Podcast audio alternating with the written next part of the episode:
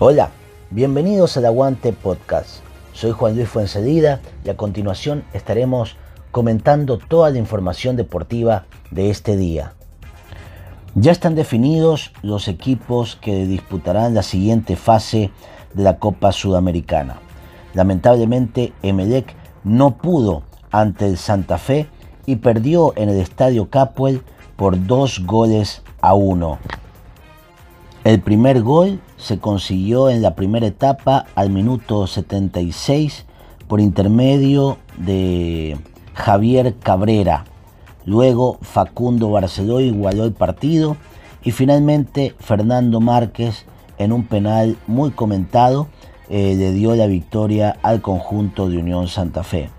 Emelec durante el partido nunca encontró una idea de juego, pese a que Rescalvo intentó hacer variantes, sacando a jugadores como Rojas, Cabezas y Dixon Arroyo, e ingresando Roberto Ordóñez, Wilmer Godoy, José Hernández y Brian Carabalí.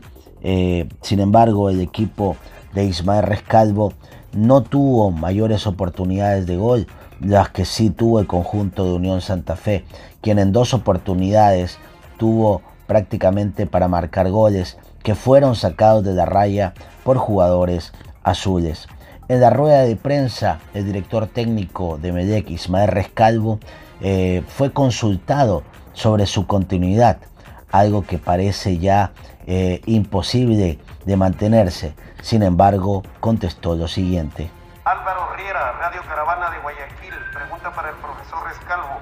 Con el pésimo año que ha tenido MLE en campeonato y ahora en Copa Sudamericana, ¿usted aún se siente firme para continuar en su cargo? ¿Cree que su idea de juego le llega al grupo de jugadores?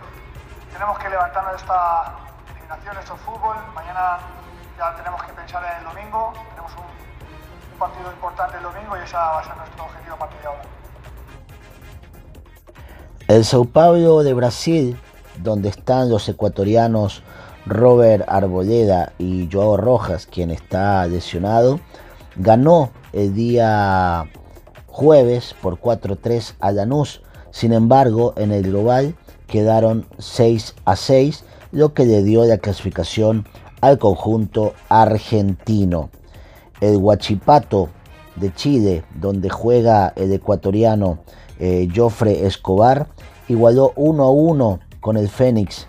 El conjunto uruguayo quedó, eh, ganó la serie por 4 a 2 y lamentablemente no le alcanzó al equipo chileno para continuar en camino de la Copa Sudamericana. Vélez Arfield avanzó con el golero Alexander Domínguez de titular en el empate 1 a 1 ante el equipo donde jugó el histórico Alberto Spencer. En Buenos Aires ambos equipos habían empatado sin goles. En la Europa League el conjunto de Villarreal ganó por 4 goles a 0 al Maccabi Tel Aviv de Israel. El ecuatoriano Pervis Estupiñán pudo ingresar después de haber pasado algunos días en recuperación al minuto 59. El jugador seguramente sería convocado en las próximas horas por el técnico Gustavo Alfaro para los partidos que se avecinan ante Colombia y Bolivia. Vamos a la Liga Pro.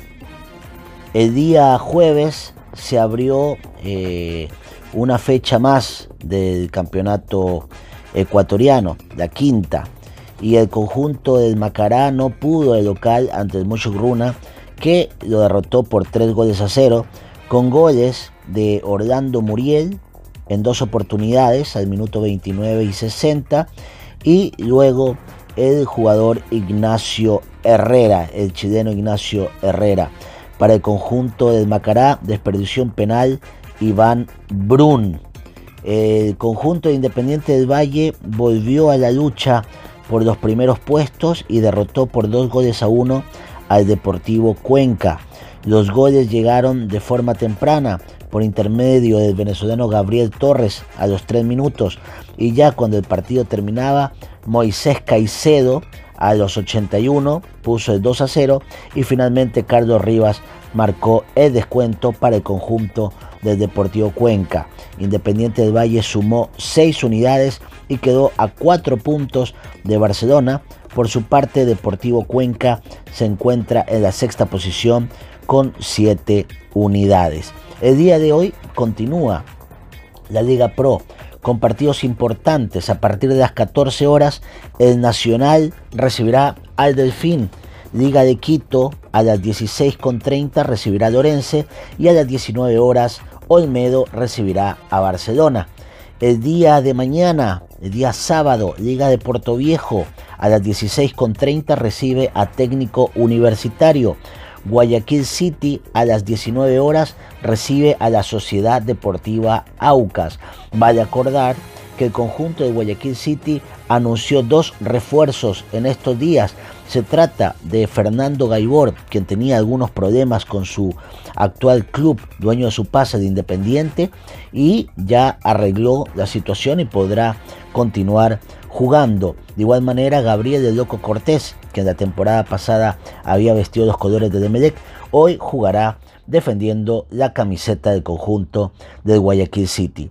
Y Emelec, que quedó eliminado el día jueves ante el Santa Fe de Argentina, jugará frente a la Universidad Católica el próximo domingo a las 18 horas en el estadio George Capwell. Vamos con el ciclismo.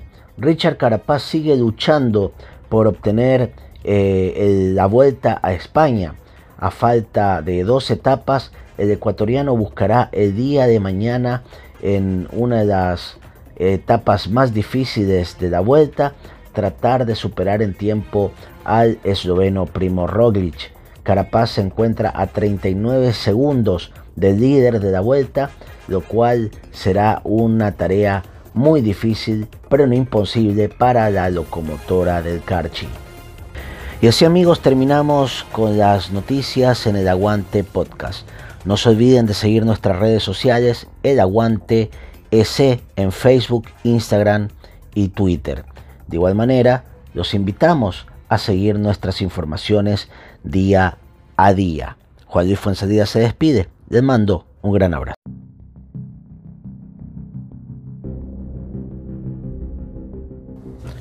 Hola, bienvenidos al Aguante Podcast. El día de hoy vamos a hablar sobre la situación de Demelec, un equipo que no se encuentra en el mejor lugar de la tabla de posiciones y lamentablemente fue eliminado de la Copa Sudamericana en una llave que parecía que le iba a superar sin ningún problema, pero la terminó perdiendo en el Estadio Capuel con el Unión Santa Fe de Argentina por dos goles a uno. Las malas contrataciones son sinónimos de malos resultados. Y si a esto se suma un director técnico con poca experiencia en dirigir equipos grandes y un presidente inalterable y fiel a sus ideas, es sinónimo de crisis deportiva.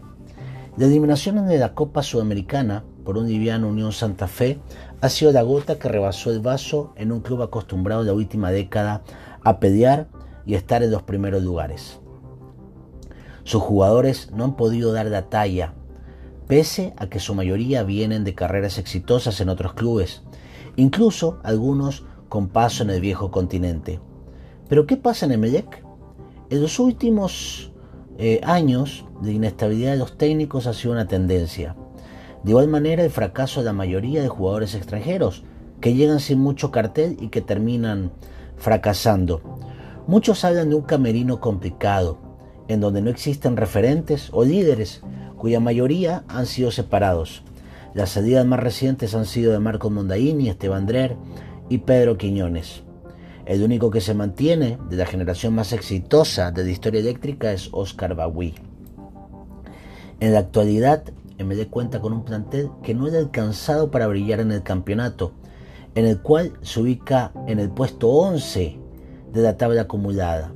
19 partidos jugados, 5 ganados, 6 empatados y 8 perdidos, 22 goles a favor y 24 goles en contra. Está a 6 puntos de los últimos puestos donde están Deportivo Cuenca y Orense en la acumulada. Y para pelear en los primeros lugares se encuentra a 5 puntos de los líderes en la segunda etapa a falta de 10 partidos. Una situación que complica, una situación difícil y que definitivamente hace tambalear al director técnico Ismael Rescalvo, quien el día, el día jueves fue consultado por, por un periodista de, de Radio Caravana y de, señaló que, que iba a continuar trabajando. En ningún momento mencionó la posibilidad de, de renunciar. Eh, me parece que lamentablemente fecha tras fecha eh, viene teniendo problemas. El día jueves terminó jugando el pelotazo. En todo el partido no generó ninguna jugada clara. Errores y desconcentraciones defensivas graves, cambios inentendibles, jugadores caminando a la mitad del partido. Fecha tras fecha un once distinto. Se refuerza con un jugador que no lo conoce nadie. Ojalá responda eh, este jugador Das que viene de Rayo Vallecano. Mientras que otros equipos arriesgan más y las posiciones, la tabla de posiciones eh, lo ratifican. Fernando Gaibor y Gabriel Cortés son los nuevos refuerzos del Guayaquil City. Creo que con las gradas vacías eh, Ismael Rescalvo ha salvado su pellejo, porque estoy seguro que el monstruo del capo no le hubiera dejado dormir y yo hubiese renunciado. El único que ha sido libre en esta pandemia definitivamente ha sido Ismael Rescalvo. Me parece que está dirigiendo de Yapa. Y los jugadores es fundamental la parte psicológica. Eh, no están acostumbrados a la crítica y a la poca autocrítica. Además, la gente que los rodea al parecer los hacen creer divos y le están haciendo mucho daño. La presencia de hinchada y, de repente ese grito, ese insulto eh, para que levanten, me parece que no les vendría para nada mal. Me parece que esa es la situación de Demelec, que hasta el día de hoy no ha podido encontrar un once abridor, al menos en los 19 partidos disputados. Los únicos jugadores que han estado los 19 juegos han sido Pedro Ortiz, su arquero, José Francisco Ceballos, Sebastián Rodríguez, Romario Caicedo y después viene Datú Cordóñez que ingresa eh, en los primeros minutos o ingresa en los últimos minutos del segundo tiempo. Después vienen jugadores eh, como de Guizamón con 17, Brian Carabalí con 14, Jackson Rodríguez con 14, Leandro Vega 11, Mardon Mejía 10, eh, Dixon Arroyo 12 partidos, Brian Cabezas 18 partidos, Robert Burbano 16, José Hernández 12, el colombiano Zapata 11, eh, Barceló Facundo 14 y el venezolano Pernía con 8 puntos. Es una situación difícil, una situación complicada.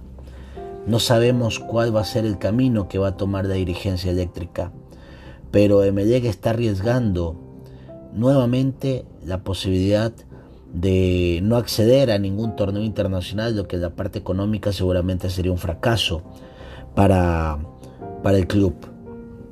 Pero también tiene que tomar en cuenta el peligro que representa estar jugando en los últimos puestos, ya que un resbalón lo puede hacer caer en el abismo. Definitivamente, Emelec hoy es un equipo auténticamente decadente.